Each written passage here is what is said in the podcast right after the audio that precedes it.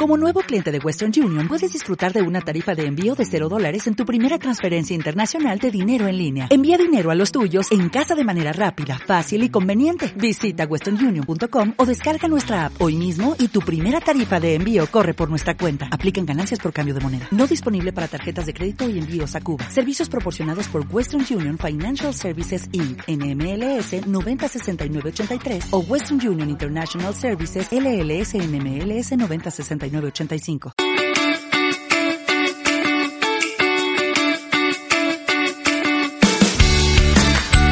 Bienvenidos a Cuidarte, un programa en el que te damos todos los recursos, formación e información para que puedas llevar una vida saludable, de un modo sencillo y con pequeños gestos que incorporar día a día. Porque creemos en la revolución de las pequeñas cosas y porque queremos ayudarte a tomar las riendas del estilo de vida que deseas. Soy Marta Reguero y hoy vamos a hablar de reinventarse profesionalmente.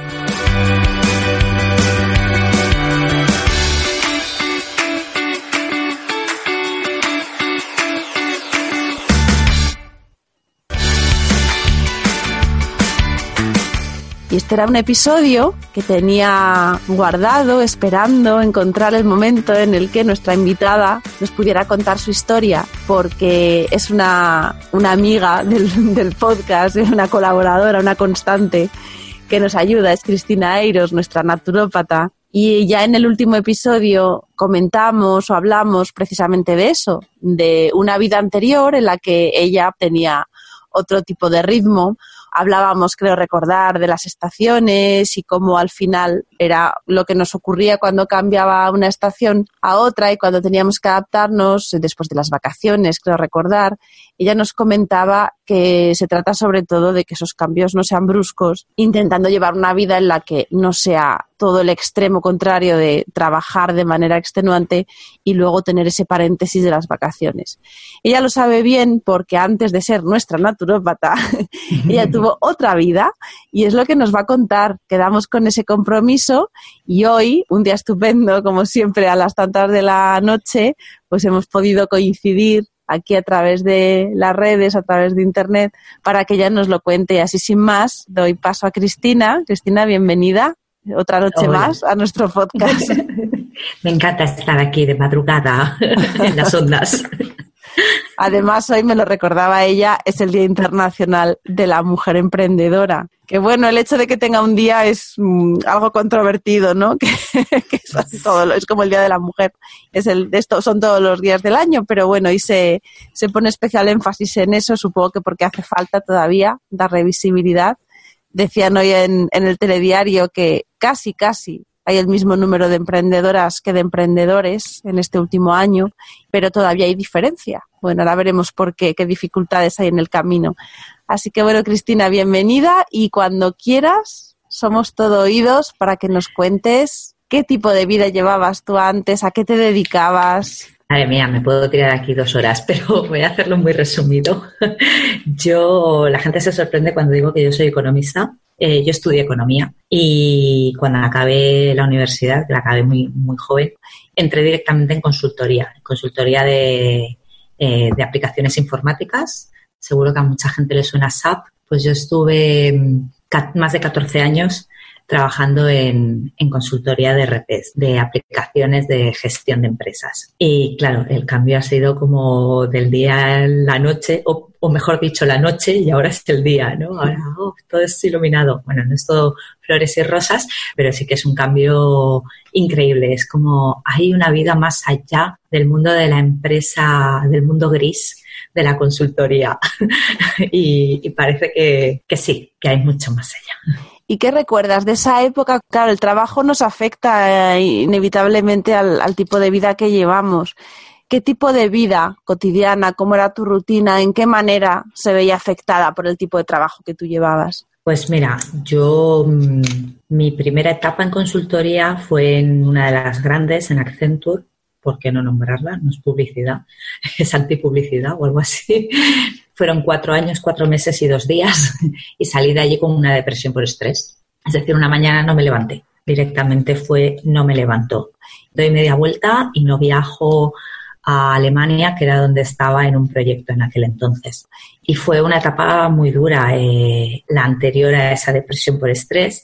Luego me hice autónomo, freelance, como dicen así, que queda más, queda más bonito, ¿no? Y ahí estuve más de ocho años como freelance en muchos proyectos.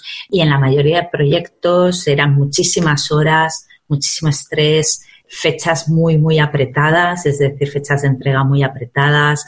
Eh, había, pues, fines de semana enteros de implantación de sistema. Yo he llegado a estar 32 horas despierta eh, delante de un ordenador levantándome para ir al baño y para comer algo, evidentemente, pero eh, luego yo siempre hablo de la gente gris, porque el carácter que hay en general, con todo ese estrés, con todos esos tiempos, la gente se deshumaniza y de repente ya ni vives. O sea, te levantas para ir a trabajar, para estar en esa nube y cuando llegas a casa ya es la hora de dormir. O sea, es como que te vuelves un autómata y sí que tiene algunas, algunas cosas buenas, ¿no? Pero te olvidas de que la vida es mucho más que una carrera profesional en la que tienes que invertir 12 o 14 horas diarias. Que yo respeto muchísimo a quien quiera hacerlo, pero por suerte para mí y para mi salud eh, me di cuenta a tiempo de que no debía seguir ahí tenía que darle un cambio de rumbo a mi vida. Lo que te hizo cambiar, lo que te hizo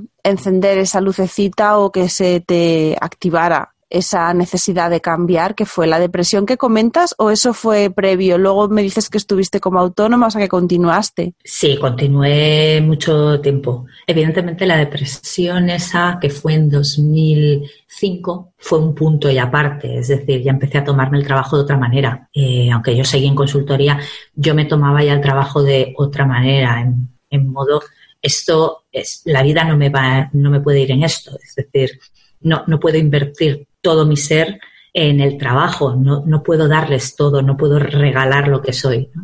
Pero yo seguí y ha habido varias cosas que me han hecho llegar aquí, ¿no?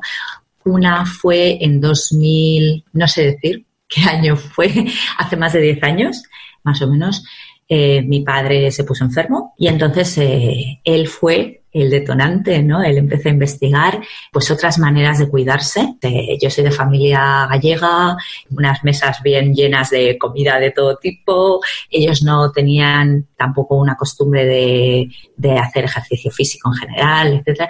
Y a partir de, ese clic, de, esa, esa enfermedad, ¿no? Pues hicieron un cambio radical y entonces yo seguí esa estela, ¿no? Y entonces empecé a investigar, pues otras maneras de alimentarse y fui más allá. Entonces empecé a descubrir las plantas, empecé a descubrir la fitoterapia y decidí, eh, al cabo de un tiempo, formarme. Y dije, pues yo quiero estudiar eh, naturopatía, yo quiero estudiar terapias naturales.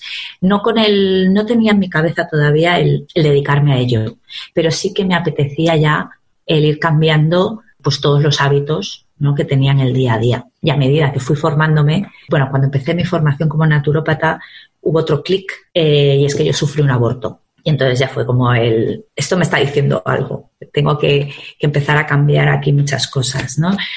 Y... ¿Pero trabajabas todavía en consultoría o estabas en... Trabajaba en consultoría. Yo trabajaba en consultoría y además estudiaba. ¿Cómo lo hacía? Eh, pues no lo sé. ¿Cómo hacemos ahora para, para tener niños, trabajar y además hacer eh, otras actividades? pues también nos lo preguntaremos dentro de un tiempo, ¿no? Pues también me lo pregunto, ¿no? ¿Cómo lo hacía para, para estudiar, para trabajar y además bailar? Yo iba a clases de baile y de, bueno, intentaba hacerlo todo. Así acababa hecha polvo. Pero bueno, fueron tres años de formación que al tiempo yo seguía yo seguía trabajando en consultoría. ¿Y ahí es cuando tuviste el aborto que estabas contando? Que, Al principio, en 2012 yo sufrí un, un, aborto, justo además cuando empecé a, estudiar naturopatía. Era todo un poco extraño y dejé la naturopatía, ahí la naturopatía, empecé a pasar consulta de naturopatía al tiempo que trabajaba en consultoría y dejé la consultoría en cuanto nació mi hijo. O sea, en cuanto yo, yo ya tenía ese foco puesto y tenía muy claro que en cuanto naciera el heredero. O sea, después del eh, aborto te quedaste embarazada de nuevo y este pero tardé Tiempo. Vale, vale. Tardé bastante Por tiempo. Por hacerlo así un poco biográfico, más o menos va coincidiendo que ya la época de trabajar en la otra profesión va acabándose, ¿no? Sí, pero lo fui haciendo de forma tranquila, es decir, no fue de un día para otro, pues ya está, lo dejo todo y voy a dedicarme, no, fui formándome, eh, quería, quería dejar una cosa, pero ya teniendo la otra un poco agarrada, ¿no? Y la excusa además fue el nacimiento de mi hijo. Es decir, ya se sabe que el primer año con un hijo, pues vas como puedes y fue, fue el momento. Porque la conciliación, en caso de haber seguido, la veías viable en, haber mantenido la maternidad que tú querías eh, ejercer con el otro trabajo. Yo tenía claro que, que si seguía en consultoría yo no podía ser madre, porque, por ejemplo, cuando estabas ya dirigiendo proyectos, pues las mujeres que había en mi entorno que dirigían proyectos tenían internas o tenían gente que, les cuidaba a los hijos hasta las nueve de la noche o las diez, había que viajar muchísimo. Yo no quería ser una, madre ausente, entonces tenía muy claro que, que tenía que hacer un cambio. Sí, eso o reducirme la jornada y entonces parar por completo mi carrera laboral, pero la reducción de jornada al final era llevarte igualmente el portátil, llevarte el móvil de empresa y trabajar desde casa cuando se durmiera el hijo. Entonces, mm, para mí, sigo diciendo que yo respeto lo que cada cual hace, pero para mí eso no era, no era viable. O sea que así por enumerar las características de tu trabajo anterior, donde tú ves que eso no, no congeniaba con el tipo de vida que tú querías llevar, es en los horarios, la intensidad, ¿no? La cantidad de horas, el estrés, porque supongo que a todas esas horas se le pone presión, lo que has estado comentando, eh, fechas de entrega, un trato poco humano. Cuando hablas de la gente gris, pues me imagino que es eh, esto que, que, vamos suponiendo, ¿no? De que al llevar ese ritmo de vida las personas pues o, se acostumbran a, costa de, dejar otras emociones fuera o si no sería bastante complicado, ¿no? De, lidiar. Y, y, también como mujer en ese mundo eh, te masculinizas mucho o te masculinizas o, no estás o no entras ahí dentro, ¿no? Entonces, eh, si tú quieres encontrar tu, parte como mujer, tu parte femenina o incluso que se habla mucho de que tenemos que respetar nuestros ciclos, ahí es imposible. Es un mundo masculino por completo, la energía es masculina y no dan, no permiten cabida a una energía femenina, cuando sería lo mejor, porque son complementarias y ayudarían mucho en el trabajo. Pero nunca, nunca se nos permitió el ir metiendo ahí esa energía femenina. Y para mí también era importante el respetar lo que mi cuerpo me pedía. Y la salud. la salud se te, se te va eh, escabullendo entre los dedos porque es un ambiente que te carga, te aplasta. Y no, hay que, hay que escucharse, siempre digo que hay que escucharse y ver qué necesitas tú.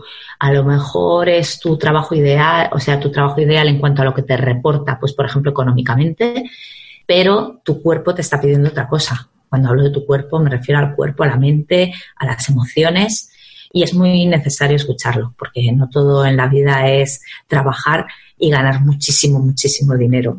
Porque al principio, cuando tú empezaste con esta trayectoria, te gustaba ese tipo de vida. Es decir, que no has acabado ahí por, bueno, pues empecé a trabajar porque no había otra cosa, sino que comentabas que te has formado para eso, que tu carrera más o menos hacía previsible que trabajaras en algo parecido y cuando hablas del coste que tendría para tu carrera el dedicarte a la maternidad o el reducir jornada, es porque una vez dentro de ese ambiente sí que más o menos había un momento en el que tú sí tenías interés por desarrollar allí una carrera. Sí, sí, sí, al principio. Estabas motivada, quiero decir, que te gustaba de alguna forma. Sí, a mí me gustaba. De hecho, a mí, yo sigo recordando, yo siempre, de hecho, cuando me preguntan, como me preguntas tú, eh, a mí la consultoría me gustaba muchísimo. Es todo el ambiente que hay alrededor lo que no me gustaba. Yo me sentaba delante de mi ordenador, me podía pasar horas eh, pues diseñando eh, modelos de gestión o incluso metiéndome a tocar programas. yo me lo pasaba en grande ahí. Pero cuando te vienen todas las presiones, el era para ayer, era para ayer, aunque no, nunca hubiese, o sea, nunca hubieses esa fecha puesta, las maneras, los modos, los malos tratos, porque realmente son malos tratos hacia las personas. Todo eso fue convirtiendo ese trabajo que tanto me gustaba en, un agobio diario el tener que ir a trabajar. Mm. Es que eso yo lo, destaco porque si no parece que el relato es como muy sencillo, diciendo, bueno, pues tengo un trabajo que no me gusta, obviamente la alternativa es cambiar. Pero claro, es ver que uno entra en una vida laboral donde hay cosas positivas, donde uno cuando empieza, hablabas de que eras muy joven, yo me recuerdo a mí misma cuando me contrataron en el primer trabajo así medianamente ya más o menos serio, la ilusión que me hacía, pues me acuerdo que me compré como una cartera para llevar los documentos, así, no maletín, pero una... Bueno, yo estaba entusiasmada, a mí, a mí me motivaba mucho porque me veía como ejerciendo un trabajo serio, claro. comillas, ¿no? Sí, sí, aquí ya, se terminaba el ser la becaria o ser la de prácticas, o sea, era otra cosa distinta, donde había como una promesa de, futuro, donde iba a trabajar con adultos en un mundo adulto. Y es verdad que cuando empiezas sería poco honesto decir que, está algo tan claro como empezar a trabajar aquí porque no me queda otra y veo la libertad. Claro, yo digo muchas veces, pienso, uy, ojalá hubiese tenido claro con 18, 20 años que yo quería dedicarme a la naturopatía o que quería dedicarme a las terapias naturales. Pero también hay que pensar en todo lo que me ha reportado esta trayectoria. Yo he viajado muchísimo gracias a esto, he vivido en el extranjero gracias a esto, he conocido a muchísima gente, he aprendido muchas cosas, he aprendido pues sobre mí y he aprendido a trabajar, cómo trabajar. Yo tengo muchas cosas, a día de hoy aplico muchas cosas de mi metodología de trabajo anterior no, no puedo renegar de mi vida anterior. La que soy ahora es gracias a, eso, pero mm, fácil no ha sido en absoluto. Y quien yo solo puedo hablar, pues en este caso de, consultoría, ¿no? Quien haya pasado por consultoría y diga que todos son flores y rosas, eh, lo siento, pero miente. Quiero recalcarlo, porque no lo son. Y como tú dices, parece que ha sido sencillo, pero no fue nada sencillo ni la trayectoria laboral de mi vida anterior, ni el hacer el cambio. Hay mucha gente, estamos en una época ahora eh, desde hace pocos años en que hay mucha gente que con treinta y pico e incluso cuarenta y pico están buscando la forma de reinventarse, ¿no? de, de cambiar completamente su rumbo su rumbo laboral y no es nada sencillo. Yo siempre que me preguntan digo lo mismo, poned cabeza, o sea, no os dejéis llevar solo por las emociones. Está muy bien querer dedicarse a lo que realmente te apasiona, pero a mí me han apasionado tantas cosas en la vida que si no hubiese puesto cabeza eh, hubiese podido acabar como instructora de buceo, como eh, guía, eh, guía en parques nacionales. a mí me ha pasado de todo, a mí me han ofrecido trabajos, trabajos de lo más bizarros. Y si me hubiese dejado mover por el corazón, es que a saber si estaría yo ahora en España o dónde estaría y trabajando de qué. Así que, sobre todo, siempre digo que hay que. Pero eso sería malo, o sea, lo, dices como si fuera un ejemplo de que algo que hubiera sido un desastre o, que no hubiera sido sostenible en el tiempo. ¿o qué? No, no lo sé. No tengo ni idea. Nunca sabes esa alternativa por dónde habría ido, ¿no? Pero mm, se escoja lo que se escoja, hay que poner un poco de cabeza, porque yo veo mucha gente emprendiendo ahora que se mueve por el corazón sin poner mucha cabeza. Yo antes de estar en consultoría, cuando todavía estaba en la universidad, yo fui becaria también, como tú, ¿ves? y fui becaria en la Cámara de Comercio de Barcelona. Y yo estaba eh, justo cuando se estaba creando la ventanilla única para emprendedores. Y yo me encargaba de revisar los planes de empresa y me llevaba, llegaban cosas no, no ya inviables. Es que decías, es que tú ni te lo has pensado dos segundos. Sencillamente tú quieres montar esto porque es lo que te apasiona pero es que ni has pensado dos segundos en que dentro de seis meses estarás llorando por las esquinas. Entonces, yo es que también soy un poco muy de tierra y muy de cabeza, pero... Bueno, pero, está, bien, está bien ese relato, porque como bien dices, relatos a lo mejor más, más bonitos narrativamente hablando, ¿no? Que sea todo más positivo, sin más, pues es fácil encontrar. Yo creo que que en esos relatos probablemente a lo mejor vemos solo una parte. Llegados a este punto te voy a hacer una pregunta de estas no te incómodas, que no sé, de estas incómodas, que si no quieres pues no contestes, pero bueno, yo creo que ilustra también esto. Tú a día de hoy vives, podrías vivir de solo de la naturopatía, pagar tu hipoteca, mantener a tu pues hijo. Te voy a hacer una confesión. Yo vivo de la naturopatía gracias a la consultoría porque, porque la consultoría económicamente me aportó lo suficiente para ahora estar relajada con la naturopatía. Si yo tuviera que pagar yo sola, yo no vivo sola, pero si yo sola tuviese que pagar una hipoteca, todos los gastos que supone tener un hijo, más mis gastos, más los gastos eh, fijos, más los gastos de un, em, de un autónomo, pues eh, no, no, no viviría cómoda en absoluto. En absoluto. Pero crees que es una etapa, quiero decir, también todo es un proceso, ¿no? Igual que has contado, hay una, una, una época para hacer la transición. Bueno, hay una época para invertir, que es esa que contabas de estar trabajando y a la vez estar invirtiendo en formación. Porque es verdad que las formaciones de calidad, sean de lo que sean, es una inversión, hay que pagarlas, o sea, no, no, no es tampoco algo barato. Entonces, primero hay esa época en la que te permites invertir con el, con el dinero que ganas en tu trabajo. Luego estará la época en la que, bueno, a lo mejor alargas esa despedida del trabajo por seguirte sosteniendo mientras montas algo que tenga estructura. Luego empiezas a dar el paso y, te lanzas ahí un poco al vacío hasta que lo que has montado empieza a funcionar y usas tus ahorros para poderte sostener. ¿En qué fase estás ahora? Ya intentando... Mm, Estoy en una fase que no has nombrado. Eh, Estoy en una fase de... Soy madre de un niño de cuatro años y medio. Eh, eso... Eh, yo me he comprometido a que el trabajo no me invada. Entonces yo rechazo, yo rechazo proyectos, yo rechazo em, cosas porque tengo un hijo pequeño.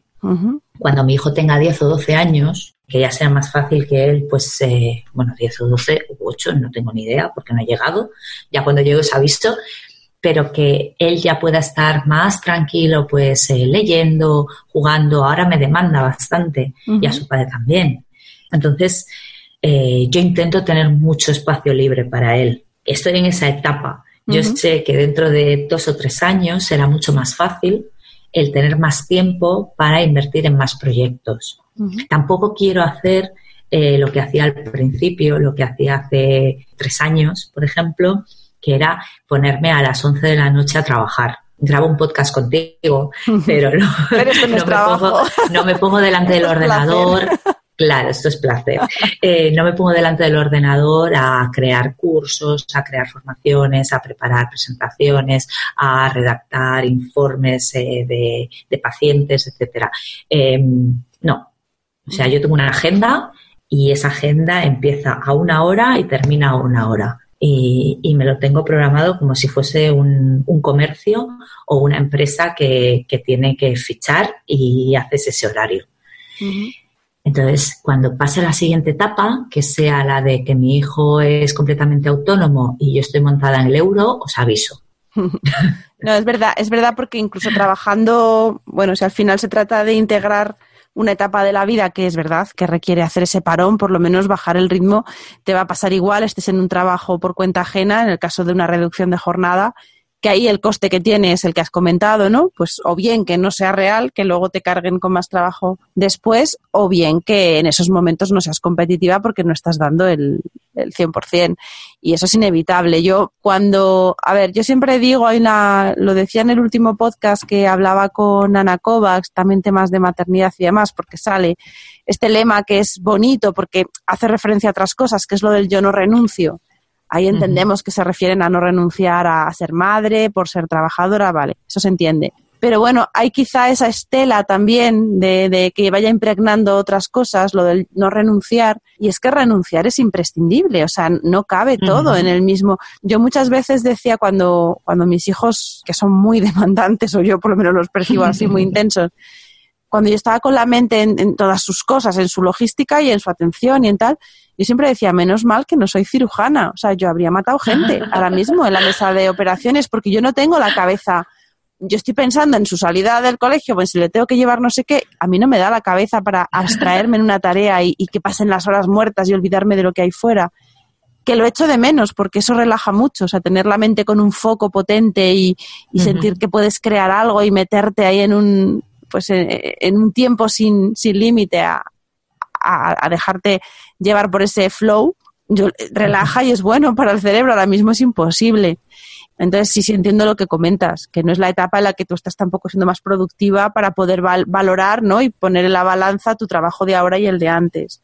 O sea, sí que entiendo también lo que comentas de, que haya una cabeza ahí pensando. En tu caso, esa parte es la que, la que organizó bien la transición para... ¿Lo tenías tan claro o lo fuiste diseñando sobre la marcha? Bueno, yo como empecé a estudiar naturopatía sin ánimo de trabajar en ello, es decir, no tenía yo claro que iba a trabajar en ello, pues al principio ni me planteaba.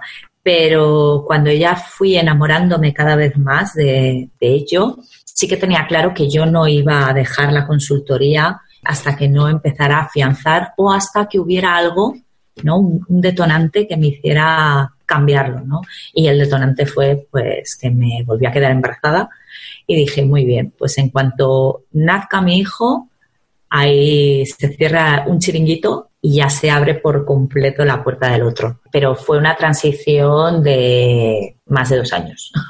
¿Y cuál es el mayor coste que ha tenido ese cambio? El mayor coste, bueno, no sé decir. A ver, evidentemente podemos hablar de, del tema económico.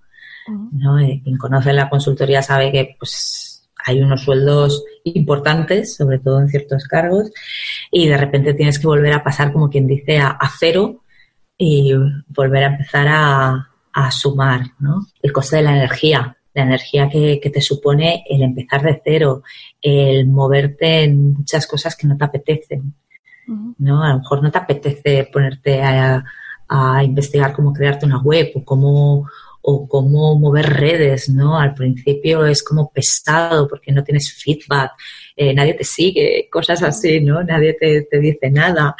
El coste de darte a conocer es cansado, muy cansado el, darse a conocer.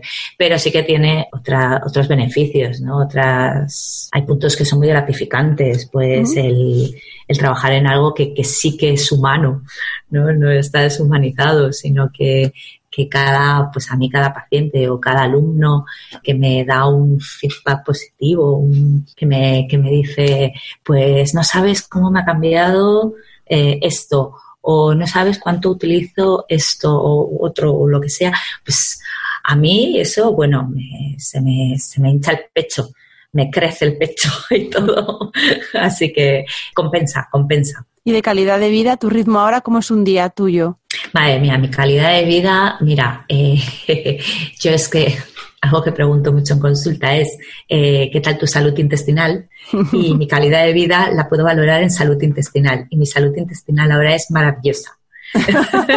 y antes tenía colon irritable. Así que ya podéis saber eh, cómo ha cambiado mi calidad de vida. Pero evidentemente mi calidad de vida, pues eh, si yo quiero bloquear mi agenda una mañana para ir a un evento o para ir a una formación, pues lo puedo hacer. O sencillamente yo al fisio voy por las mañanas, como digo yo, no tengo que irme a las 7 de la tarde. Entonces puedo ir a lo mejor a las 10 de la mañana, porque lo bloqueo con tiempo y ahí pues no tengo que trabajar. Entonces, eh, sí que manejo mi tiempo con más flexibilidad y sobre todo que tengo una vida familiar. Eh, veo a mi pareja, veo a mi hijo, eh, hacemos cosas juntos, eh, tengo cabida para mis, mis otras ocurrencias y actividades mías, extraescolares mías, cosa que cuando trabajas tantas horas en una empresa, pues eh, es mucho más complicado. Sí, no solo por el tiempo, sino por la energía que contabas antes, porque es verdad que hay trabajos que te dejan eh, de manera que cuando llegas a casa tampoco te queda mucha energía para ir a hacer otras cosas ni para invertirla por ahí más, más actividades. ¿Qué consejo le darías a alguien que esté escuchándonos, que probablemente sea más de una persona la que la que piensa que, está en alguna de esas etapas o que lo está pensando o que hace tiempo que le ronda por la cabeza. Ostras, esto sí que es una pregunta íntima y controvertida, ¿ves? Esto, esto sí que me machaca. Em, no sé, yo es que no sé de dar consejos, pero sí que diría, aparte de lo que he comentado de poner también la cabeza, no solo el corazón, es que siempre hay cinco minutos para sentarse y replantearse el rumbo y sobre todo que cambiar de idea o el, o el decidir que ahora no vas por aquí, sino como aquí no estoy llevándolo bien o no estoy teniendo éxito o veo que ahora no es lo que, lo que más me apetece, voy a probar por este otro lado, a ver, sin ser una cabeza loca que va por todas partes, pero que eso no es un fracaso. Es decir, y luego que de los tropiezos también se aprende. hay que volver a levantarse y seguir con ello. Y, quienes hemos emprendido, eh, todos hemos tropezado. Y se trata de levantarse y seguir para adelante. O sea, o sea, que redefines, al final te redefines a ti y redefines tus ideas de éxito, de fracaso, de metas, ¿no? Todo eso empieza también a, mutar. El problema, el problema que veo es que cuando se habla de emprendimiento solo se habla de éxitos. Eh, emprender es un éxito, emprende con éxito, éxito, todo éxito. Entonces, en cuanto alguien tropieza o en cuanto alguien ve que aquello no avanza al ritmo que nos venden, pues se hunden. Pues eh, no, eh, lo que nos venden no es real. Todos tropezamos, a lo mejor uno de cada no sé cuántos miles no tropieza nunca, pero todos tropezamos. se trata de levantarnos, lamernos las heridas y seguir avanzando, ¿no? Recapacitar si hay que seguir avanzando por ahí, si hay que tomar otro rumbo, si hay que pedir ayuda, cómo hacerlo, pero no decaer, porque seguro que, que si decaemos, seguro que no avanzamos. Mm. Pero si nos levantamos, hay más posibilidades. En eso, el apoyo de otros emprendedores, ¿a ti te ha sido útil tener su testimonio, su mensaje, como el que ahora nos estás dando tú, para precisamente estar sobre aviso de este tipo de cosas o tú has ido cayendo por ti Yo soy muy de caerme sola. soy muy de ir tropezando. Yo soy muy así de, ir como, como, el burrito con la zanahoria delante a mi rollo. Pero sí que me ayuda el, eh, me ha ayudado el ver que no soy la única que tropieza. Tengo a, a mi emprendedor aquí en casa otro, somos dos autónomos y un hijo, es como dos hombres y un destino. Y entonces tengo un emprendedor en casa y los dos lo hemos hablado mucho las veces que hemos tropezado los dos. Y cuando tropezamos, lo hablamos, hacemos aquí un, nos hacemos un coaching, que se, está de moda, y nos apoyamos para volver a, a, remontar. Y entre los dos sumamos muchos éxitos, pero también sumamos muchos tortazos. Así que podemos hacer un libro y, lo publicamos. Me estaba acordando de una frase que leí justo ayer en un libro que estaba leyendo de precisamente de coaching, que decía una frase de Edison que decía, no he fracasado 999 veces, simplemente he encontrado 999 formas de no crear una bombilla. Pues ahí está. muy bien. ¿Ves? Si es que Edison era de los nuestros. era un tipo sabio. Pues está muy bien, te agradezco mucho que nos cuentes esto. Yo sí que eh, soy partidaria de que las historias se cuenten con las luces y las sombras, que efectivamente en esto, bueno, en, casi todo, como nos gustan las historias de final feliz y sobre todo de consumo rápido, nos ahorramos muchas veces ese periodo intermedio donde todo termina de fraguar, donde todo termina de, de encajar. Es verdad que teniendo un foco, algo a lo que dirigirse, un, un porqué, parece que los cómo se van resolviendo. Y yo que comparto contigo esta, esta, esta, aventura del emprendimiento, pero bueno, yo estoy unos escalones más atrás, todavía estoy en esa simultaneidad de tareas que es agotador. Sí, es muy agotador. Es muy agotador, o sea, el llevar las dos cosas a la vez, pero sí que me ayuda tener ese foco o replantearme ese foco o de vez en cuando volver a pensar en ese foco, volver a hacerte las preguntas de eso, de para qué, qué es lo que quiero, es esto lo que quiero. Y le vas perdiendo el miedo a tomar decisiones también, que muchas veces el salir de esa zona de confort donde todo está ya establecido, pues te ahorra ese vértigo que da, el tener que decidir, el poderte equivocar y, y le vas cogiendo el gustillo arriesgarte, ¿no? Un poco. Tú, te estás ya desmelenando mucho, tú ya estás, tú estás muy loca ya. ya te envidio. Lo, de ir al fisio por la mañana y eso que has contado, a mí ya eso, eso me tiene ya convencida. Eso, es la siguiente etapa. La siguiente etapa. Pues nada, Cristina, te voy a dejar que descanses y te voy a agradecer, te agradezco un montón porque yo creo que este, de los podcasts que hemos tenido, que hemos hablado de mil cosas, este es el más personal, te hemos podido conocer un poquito más. Yo que te conozco de hace años no conocía toda la historia y me parece... Tú me conoces desde mi época de consultoría y cero naturopatía, porque hace más de 10 años o 12 que nos conocemos. Pero fíjate que luego lo cuentas y a todo se le ve la coherencia, es verdad que tú eres una persona que hace todo con cabeza, por eso tu testimonio me interesaba especialmente, porque sabía que no iba a ser un relato de locura, de me lié la manta a la cabeza y salté, y sabía que iba a haber un, un poquito de método detrás y esa paciencia. y Yo las locuras las dejo para otras cosas, que soy muy de, de, hacer las cosas así a lo loco, pero para esto... Para esto sí. Sí, porque además es lo que nos va a pasar a la mayoría. O sea, la mayoría no, no estamos preparados para hacer cambios locos, sino que no todo, muchas veces también ocurre, ¿no? Que las historias que son así más llamativas es cuando algo de tu vida anterior parece que no te gusta nada, entonces, claro, cambiar es fácil porque es tirarlo todo por la borda.